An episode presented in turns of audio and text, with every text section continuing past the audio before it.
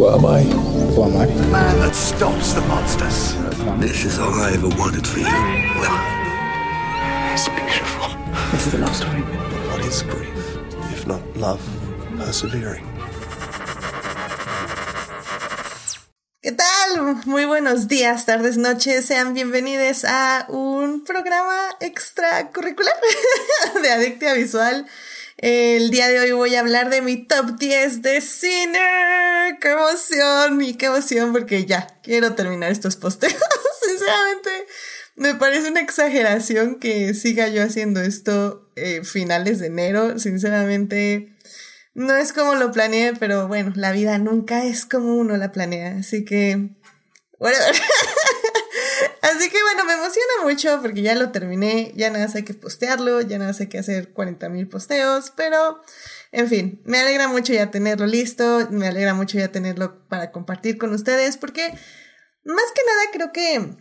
eh, creo que ya lo he dicho antes, o tal vez no, no lo sé. Este, pero los top 10 son un, son más como una recomendación. O sea, al fin del día son recomendaciones que hacen personas que ven cine mucho o poco para otras personas, para que las vean. Y pues, o sea, creo que eso es lo que me gusta de mi top 10, pero al mismo tiempo creo que también un top 10 tiene que ser como una introspección anual de realmente qué te movió el corazón durante el año. Entonces, no necesariamente tiene que ser el gran cine, por decirlo de alguna forma, sino tiene que ser un cine que te haya pegado en el corazón. Y, y creo que eso se vio mucho en, en mi top 10 de, de series. Eh, la verdad es que creo que, eh, para mí al menos, siento que la televisión me ha robado más el corazón que el cine. Pero siento que al mismo tiempo es un poco por el formato. O sea, se da a que tengas un mayor apego emocional con los personajes y con las historias. Y el cine ya como que es otro tipo de procedimiento, por decirlo de alguna forma. Y antes de mostrarles mi top 10 de este año, eh, me gustaría justamente nada más decirles un par de películas que se quedaron fuera de este top 10. Por cierto, saludos a este Julio y a Saulo Tarso que están ahí en el chat. Eh, que este falange, Julio, decía que debería hacer los conteos como los de Watchmojo, lo cual no estoy en contra. Yo creo que es una gran idea. Watchmojo es como una perfecta forma de copiarle y aparte estos resúmenes serían como bien cortitos, así como en mi número 10 tenemos a tal, tal, tal, por tal, tal, tal. Sí, sí, yo estoy de acuerdo. El próximo año, Adictia Visual Watchmojo. Conteo de cine y televisión. Pero bueno. Eh, bueno, les iba a comentar. Este, por ejemplo, creo que en este top 10 eh, se quedaron fuera varias películas que me parecieron como muy interesantes, pero al final del día no eran como lo suficientemente buenas para mí en mi corazón de que estuvieran en las primeras 10 y entre ellas estuvo por ejemplo Enola Holmes que me divirtió muchísimo 3000 Years of Longing que también fue una gran película de fantasía pero simplemente le faltó le faltó un poquito más para estar ahí. The Worst Person in the World una gran cinta de la que creo que hablamos en el podcast en un mini adictia eh, sobre la experiencia femenina sobre todo ya entre los 30 y 40 10 de 10 me encantó. Top Gun llegó como a las primeras 20 y sigo diciendo que es una pésima película, pero es un gran espectáculo visual. Entonces, ah, tenía que estar arriba, pero no porque creo que sea una buena película, simplemente me emocionó mucho ir a verla al cine. Eh, Matilda de, Mus Musical, eh, de la cual hablaremos próximamente en un mini adictia, llegó a las primeras 20, en el número 16 básicamente, y creo que es una gran película tan llena de energía ya hablaremos de ella en el mini adictia. Eh, el perro que no podía callarse, creo que se llama, es que tengo aquí el título en inglés. El perro que no calla. El perro que no calla también creo que fue una gran película sobre introspección humana, pero también sobre por qué estamos en este mundo y como desde un punto de vista de un millennial. Entonces creo que me pareció una interesantísima película que está en movie que pueden ir a ver. También Drive My Car fue una de las películas que más me gustaron en este tipo de introspección de Ruseke Hamaguchi. Es una gran, gran cinta, muy larga. Sí, esas son de las cintas de tres horas. Eh, y creo que por eso no entro al top 10 porque sí siento que le faltó como, de más bien le sobró historia. Pero me pareció como una gran, gran película sobre el duelo sobre todo y un duelo de una relación tóxica, lo cual también me pareció como interesante. Eh, Spencer, esta película eh, sobre la princesa Diana interpretada por este, ¿cómo te llamas, mujer? Ah, por Kristen Stewart, me pareció igual una gran, gran cinta sobre ansiedad, sobre que sientes que todo el mundo está conspirando en tu contra. Una gran, gran película de Pedro, Pablo, perdón, Pablo Larraín. Entonces, esa también me gustó mucho. The Tragedy of Macbeth, donde tuvimos un mini adictia para hablar de esa película de Joel Cohen.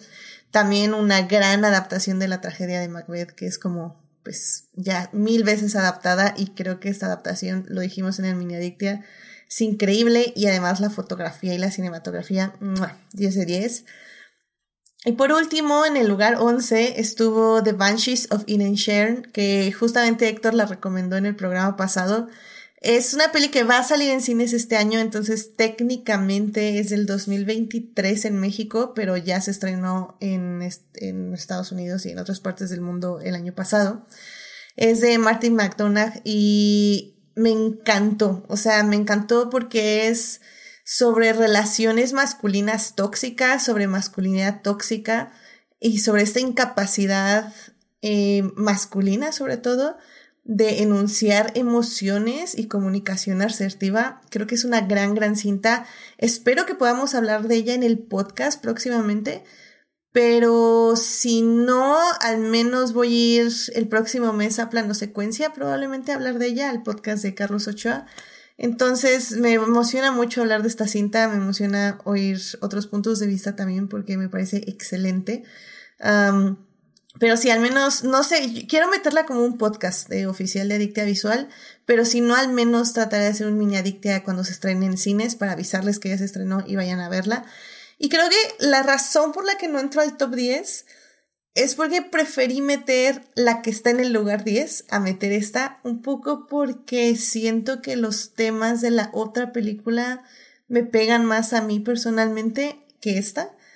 Entonces quise dejar como masculinidad tóxica fuera y dejar más bien una relación entre padre e hija que creo que me que también habla mucho sobre masculinidad eh, que me pareció a mí que me aportaba más a mí, ¿no? Personalmente. No que sea una mejor que la otra, creo que ambas tienen sus pros y sus contras.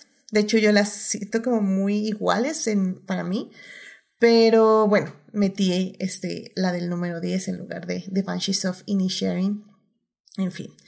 Pero bueno, pues vámonos ya a presentar mi top 10 de cine. Así que véanlo y ahorita regresamos para hablar de él. Vamos para allá. A few moments later. ¡Ay, qué bonito! Si está abierto el micrófono, sí, perfecto.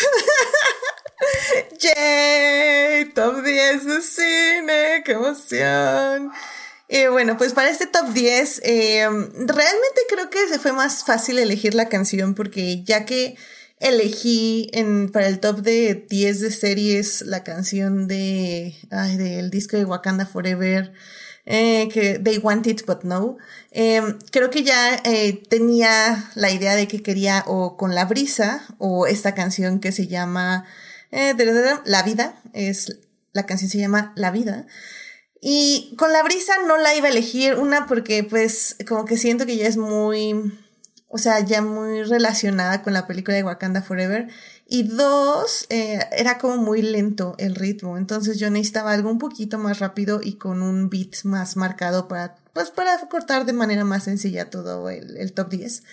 Entonces al final del día me elegí por, bueno, me decidí por La Vida, que es de Snow, Snow That Product, eh, que le acompaña E40 ahí, ahí en el rap. Y me parece que, es una canción muy linda, es una canción que habla sobre ancestros, que habla sobre la tierra, que habla sobre lo que heredamos eh, de nuestros antepasados y de una forma u otra creo que es un sentimiento muy latinoamericano, a pesar de que bueno, no sé si a pesar de, pero tal vez ese ya es un problema. Es diferente. Pero bueno.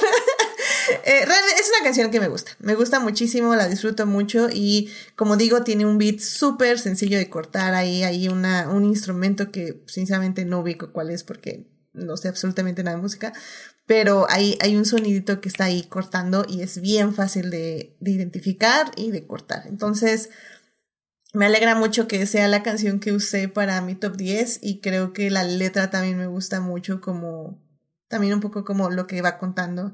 Entonces, si pueden ir viendo el video, también pueden ir escuchando la letra y está padrísimo, ¿no? Pero bueno, hablemos de el top 10 ya. Eh, en décimo lugar está la película de Afterson, dirigida por Charlotte Wells. Como digo, esta y The Banshees of Inisherim estaban peleándose el lugar 10, un poco porque las vi a final de año, pero también porque creo que hablan como un poquito, no de los mismos temas, pero para mí los tocan de manera como muy especial.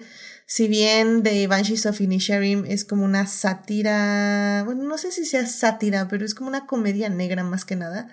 Afterson es un ensayo personal de la directora.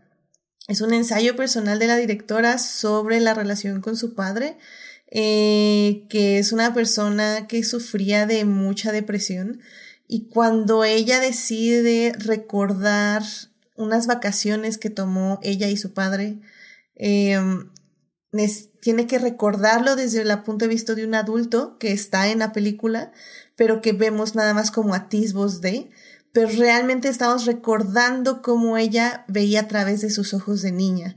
Entonces, o sea, como ensayo cinematográfico me parece extremadamente hermoso, como ensayo sobre el punto de vista de una niña, sobre la depresión de su padre, me parece también una cosa muy, muy linda, muy fuerte, muy, muy llegadora definitivamente que también habla de cómo de, de tenemos como esta visión de las personas adultas que admiramos, pero que al mismo tiempo como que pensamos que son inmunes a ciertas cosas cuando no lo son y que también están pasando por problemas. Y sobre todo con ese final que es, es muy fuerte, o sea, que marca un, pues un corte y una pregunta que probablemente la directora nunca se va a poder contestar, ¿no? Entonces, es una gran película, es un gran ejercicio cinematográfico para hacer la primera película este, de la directora.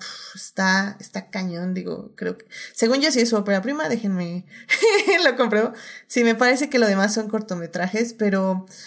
Ay, muy bonita, muy fuerte. Creo que no pude conectar como me hubiera gustado conectar con ella pero tal vez algún día la vuelva a ver y, tenga otro diferente sabor, pero aún así, sin haber conectado el 100%, eh, a nivel personal, creo que fue una cinta que me agradó muchísimo, pero bueno. Ese está en el lugar, lugar 10, Afterson, que pueden ver en Movie, en la plataforma de Movie. Em, en el número 9 tengo The Woman King. Extrañamente, no es una película perfecta. tiene muchos errores. Incluso siento yo que tiene ahí una onda sobre personajes legado que no me gustó para nada cuando lo vi. Pero es la segunda película de Gina Price Bitherwood, que creo que es una gran directora que tiene muchísimo potencial y creo que lo está demostrando. Su primera película de Old Guard me gustó mucho, pero sí tenía muchos errores. Esta segunda película de Woman King creo que arregla muchas de las cosas que le falló en la primera película y que si bien sigue teniendo que pulir ciertas cosas, o sea, de Woman King me, me fascinó. Gran película de acción grandes personajes, Viola Davis, 10 de 10, o sea, me encantó todo lo que hacía, todo el vestuario, la producción, o sea, la verdad es una película que disfruté mucho ver y que si bien tal vez no es como decía yo del corte cinematográfico así excelso de las demás películas que tal vez se quedaron fuera del top 10, me parece que es una peli que disfruté muchísimo y que me gustaría muchísimo ver más. Y sobre todo es una directora que quiero seguir siguiendo porque el cine de acción que hace sinceramente va por muy muy buen camino y no dudo que en un futuro haga una película perfecta de acción cinematográfica con grandes personajes. Entonces está The Woman King por eso en el lugar 9. En el lugar 8 tenemos Prey, igual no es una película perfecta, es una película 100% de acción que no tiene un excelente como desarrollo de personaje, pero aún así sí. Es una gran película de depredador, es una película de legado.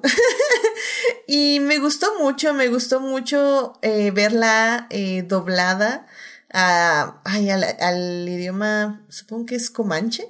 Este, creo que le daba mucho a la película y y no sé, o sea, las escenas de acción me gustaron mucho. Es una película que me divirtió, que estuve ahí, este, viendo qué le pasaba a la chava y así como, no, Naru, tú puedes, tú puedes contra el depredador.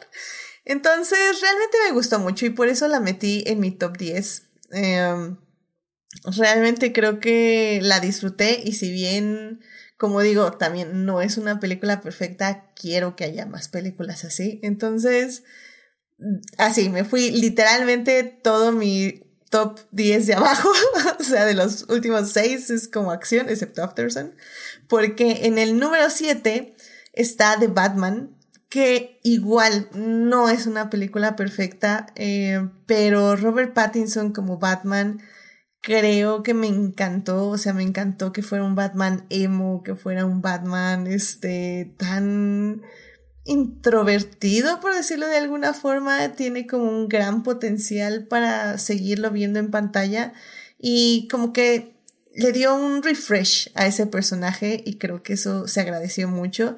Eh, la película está dirigida por Matt Reeves y también Zoe Kravitz como Catwoman, creo que ese romance se vio bastante bien. Igual, mm, el personaje de Zoe Kravitz, este director necesita urgentemente una guionista porque su personaje está muy poco utilizado, utilizado de mala manera también, pero Zoe Kravitz lo hizo muy bien y espero ver más de esa dinámica entre Robert Pattinson y ella, entre Batman y Catwoman, eh, más adelante en las siguientes películas, si es que va a haber siguientes películas. Pero al final del día es una peli que me sorprendió. O sea, la verdad no pensé que estuviera en mi top 10 y cuando entró me quedé así como, como por qué. Eh, pero realmente me gustó mucho que fue una peli que me fue sorprendiendo. O sea, que yo esperaba tal vez otra cosa y al final yo ya estaba llorando con Batman. O sea, what the fuck. Entonces sí, sí fue así como, what? Um, y por eso está en el top 10, la verdad. No, no lo voy a negar. Así que Batman en el top 10 de Adictia Visual número 7.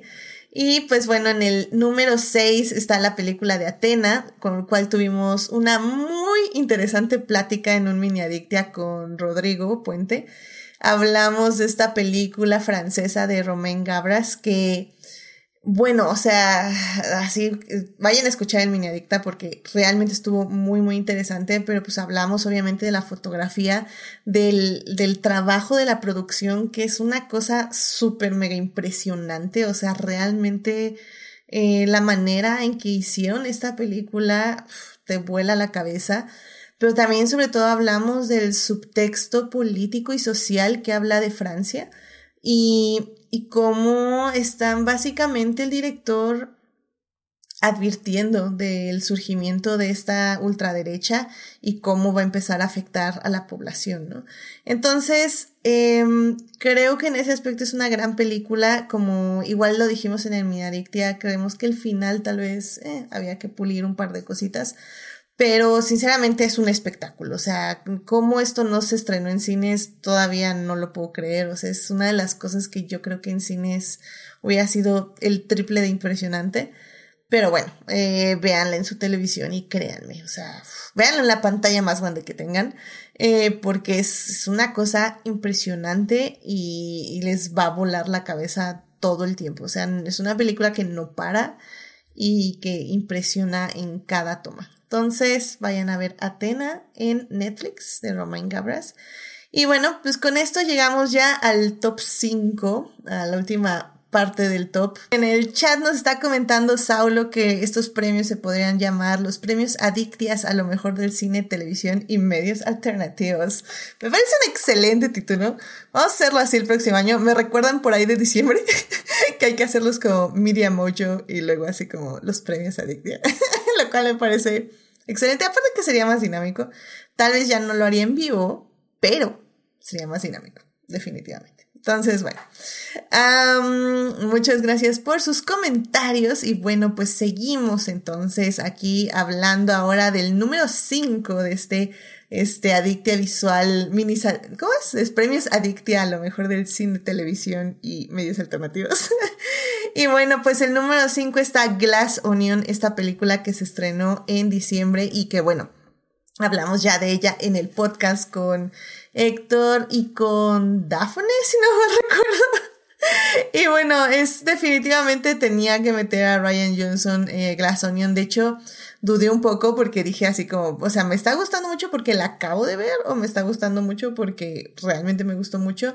Entonces es un poco difícil porque no pasó la prueba del tiempo, por decirlo de alguna forma. Pero realmente la segunda vez que la vi, la seguí disfrutando muchísimo. Así que me da confianza de que es una peli que acepto que está en un buen lugar de mi top 10. Em, Ryan Johnson, como ya decía en el podcast, eh, ya pulió como quiere contar estas historias y me parece que es muy interesante, muy divertido y muy inteligente la manera en que cuenta sus historias. Así que, en fin, Glass Onion en número 5 porque yo lo, porque me encanta. Entonces, en fin. Eh, una peli que definitivamente aguantó el paso de los meses es la que está en mi número 4, que es The Lost Daughter. De hecho, The Lost Daughter es originalmente del 2021. Eh, se estrena creo que en México en enero, en Netflix. Entonces, oficialmente entra en este año, por decirlo de alguna forma. Em, y la vi yo en enero, así que entra este año. Punto. The Lost Daughter es una película dirigida por Maggie Gyllenhaal, es su ópera prima. Está protagonizada por Olivia Colman y, bueno, y Dakota Johnson. Y la verdad es que es una peli que, o sea, pasaron, pasaron todos estos meses, pasaron estos 12 meses y yo sigo recordando muchas escenas y muchos momentos. Es una película que habla, eh, la discutimos en uno de nuestros podcasts también, en uno de los primeros podcasts de marzo, si no recuerdo mal. Eh, justo para los Óscares. es una película que habla sobre la maternidad, pero sobre todo de la maternidad no deseada, en el aspecto de que por X o Y estas mujeres deciden tener hijos, hijes, pero probablemente no fue la mejor decisión que hubieran eh, tenido. Em, y cómo la sociedad te fuerza a, tener hijos para completarte como mujer, pero completarte como mujer, le pongo unas grandes comillas, pero, pero que eso no quiere decir que por tener ya hijos vayas a disfrutar la maternidad y te vaya a gustar.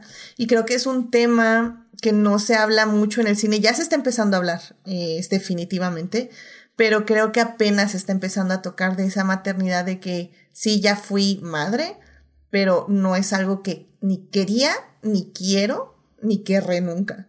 Entonces, como también ese trauma un poco se pasa a las hijas en este caso. Entonces, creo que es una peli que me encantó. O sea, Olivia Colman, como siempre, increíble en su actuación. Una muy buena forma de narrar también.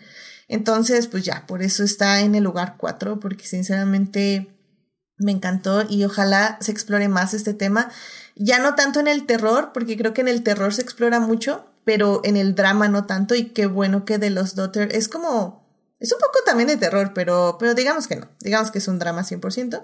Entonces me alegra mucho que se haya tocado de esta forma. Mi número 3. Tenía que estar en mi número 3.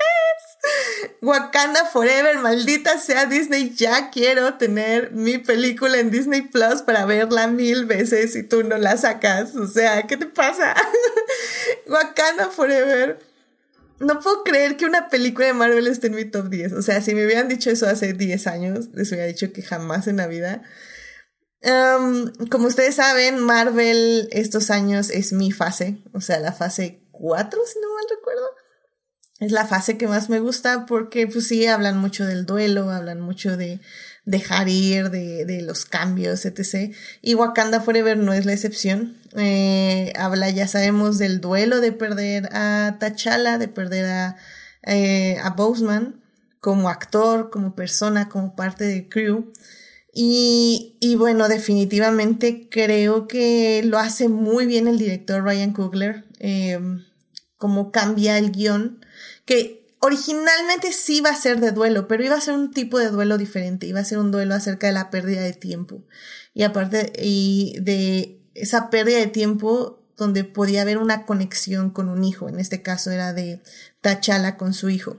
Pero bueno, eh, fallece el, actor y tiene que cambiarlo. Y lo pone en Shuri, que creo que fue un gran, gran acierto.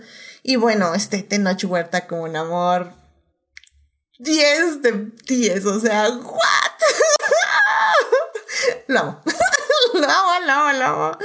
Entonces, no, tenía que estar en el número 3. No estuvo más alto porque no podía ya estar más alto, pero tenía que estar en el número 3 y Amé, amé Wakanda Forever y espero verla otras cinco veces ahora ya que salga en Disney Plus. Así que, qué emoción. y bueno, pues en el número dos tenemos Everything, Everywhere, All at Once. Esta película de los Daniels que se estrena a mediados de año y que, bueno, o sea, creo que hablamos de ella en el podcast. Creo que hubo muchos pros, muchos contras también de la película. Y creo que los contras los sigo manteniendo eh, meses después de haber hablado de ella y haberla visto, básicamente. Sí creo que a los Daniels les faltó una guionista para pulir esa relación entre madre e hija. Creo que no está perfecta, creo que podía haber más daño emocional. Pero bueno, el daño emocional que tiene es perfecto, me encantó. Em, eh, definitivamente, de hecho, una de esas frases se convirtió en nuestra cortinilla emocional del año, motivacional, perdón, nuestra cortinilla motivacional del año. Así que me, me encantó, es una, es una muy buena cinta de acción, es una muy buena cinta de acción que tiene en su columna, en su columna vertebral el trauma generacional, eh, la falta de capacidad de conexión emocional también, de estas complicadas relaciones entre dos seres humanos que, como bien dice en la película, no necesariamente se tienen que gustar, siendo que es como la continuación de esta frase de, Lady Bird, donde le dice a, a su mamá de, te caigo bien, y le dice la mamá, sí, eres, eres mi hija. Dicen, no, no, no, pero, o sea, sé que soy tu hija, pero te caigo bien. O sea, más allá de la obligación familiar, eh, sientes simpatía por mí. Creo que esta película es un poco eso, es un poco explorar es, esa, la durabilidad de la relación entre madre e hija a través de los mundos, a través de los multiversos. Y bueno, o sea, muy merecido todos los premios que está llevando Michelle Joe y bueno, también Kiwi Kwan. Y bueno, Stephanie Su, que se ha dicho que sí ha sido como muy olvidada cuando también necesita muchos de esos premios y probablemente la están olvidando por su juventud, lo cual pues sí me parece como muy chafa. Pero bueno, creo que es una gran película. Eh, van a quedarse muchas frases y muchos momentos eh, cinematográficos. Yo creo que van a definir un poco la década. Así que, bueno, estamos muy temprano de la década para decir eso, pero la verdad es que es una gran, gran película. Y pues bueno, por eso está en el segundo lugar de mi top 10. Y pues bueno, hablando de trauma generacional y relación entre madres e hijas, evidentemente, en primer lugar, tenía que estar Turning Red. Esta película animada de Domeshi, que, que bueno, hicimos podcast, un podcast súper emocional, súper bonito, acerca sobre todo de las juventudes, juventudes femeninas, de cómo la infancia femenina está cortada por la sociedad tan limitada, o sea que siempre nada más quieren ver a las niñas de una sola forma cuando las niñas son personas tan complejas conforme van creciendo. Y cómo esta película sin ningún tipo de, de pena ni tapujo, o sea, se empieza a explorar este crecimiento emocional, hormonal, este, en todos los aspectos de estas amigas y cómo su bond, su lazo las une para, para ser mejores personas. Y me parece hermoso, hermoso, hermoso. Y al mismo tiempo que estamos viendo todo eso, también tenemos este trauma generacional donde 100% estamos viendo que todo el daño que le hizo la abuela a la madre y todo el daño que le está pasando la madre a la hija y cómo la hija lo ve, pero al mismo tiempo eh, creo que si un poco la diferencia, decíamos, entre Encanto y Turning Red es que tal vez Encanto es como la parte más fantasiosa, es como que todo el mundo se pide perdón y ya son felices y es como, eh, eso no pasa. y Turning Red dice, no, es que no va a pasar eso, porque para que pase eso tiene que pasar mucho, eh, reflexión, terapia, este, muchas cosas en medio. Y entonces llega como un punto en donde nada más la madre deja ir a la hija y la hija deja ir a la madre, pero al mismo tiempo no. Entonces, ah, me parece súper, súper bello, que también es un poco lo que pasa en Everything Everywhere All at Once, pero tal vez de no manera tan perfecta como lo hizo Turning Red, como ya decía, a los Daniel les falta una guionista, pero Ay, qué bonita película. Vayan a escuchar el podcast, la verdad fue un podcast muy, muy lindo. Hubo risas, llanto y de todo. Hasta soy... qué bonito podcast, no de acordarme. Pero, pero bueno, tenía que estar en el número uno, o sea, era un sí o sí. Realmente no, no tenía yo este otra película para que estuviera ahí, no, no estaba, era indiscutible, básicamente, ¿no? Pero bueno, pues ya, esa es la revisión de mi top 10. Ah, muchísimas gracias a quienes estuvieron ahí en el chat acompañándonos en vivo, que estuvo Julio y Saulo. Muchísimas gracias por acompañarnos. Ya no me voy a extender más. Vayan a escuchar todos los programas, los mini adictias, donde hablamos de todas estas películas y de las películas que aún no hemos hablado, probablemente hablaremos en los siguientes programas. No se olviden de sintonizarnos el lunes a las 9.30 de la noche, donde estaremos hablando de The Walking Dead o de, ya hablamos de Walking Dead, depende un poco de cuándo se publicó esto. Y pues la próxima semana, ahora sí, vamos a hablar de His Dark Materials, espero. Pero bueno, ya saben, si ya pasó el de Walking Dead, vayan a escucharlo. Si, y la próxima semana sería His Dark Materials. Pero bueno, en fin. Em, Cuídense mucho, les vuelvo a dejar aquí en Twitch y supongo que en YouTube de nuevo el top 10 para que lo puedan disfrutar. Y pues ya, después de eso nos vamos. Así que pues cuídense mucho. Nos estamos escuchando.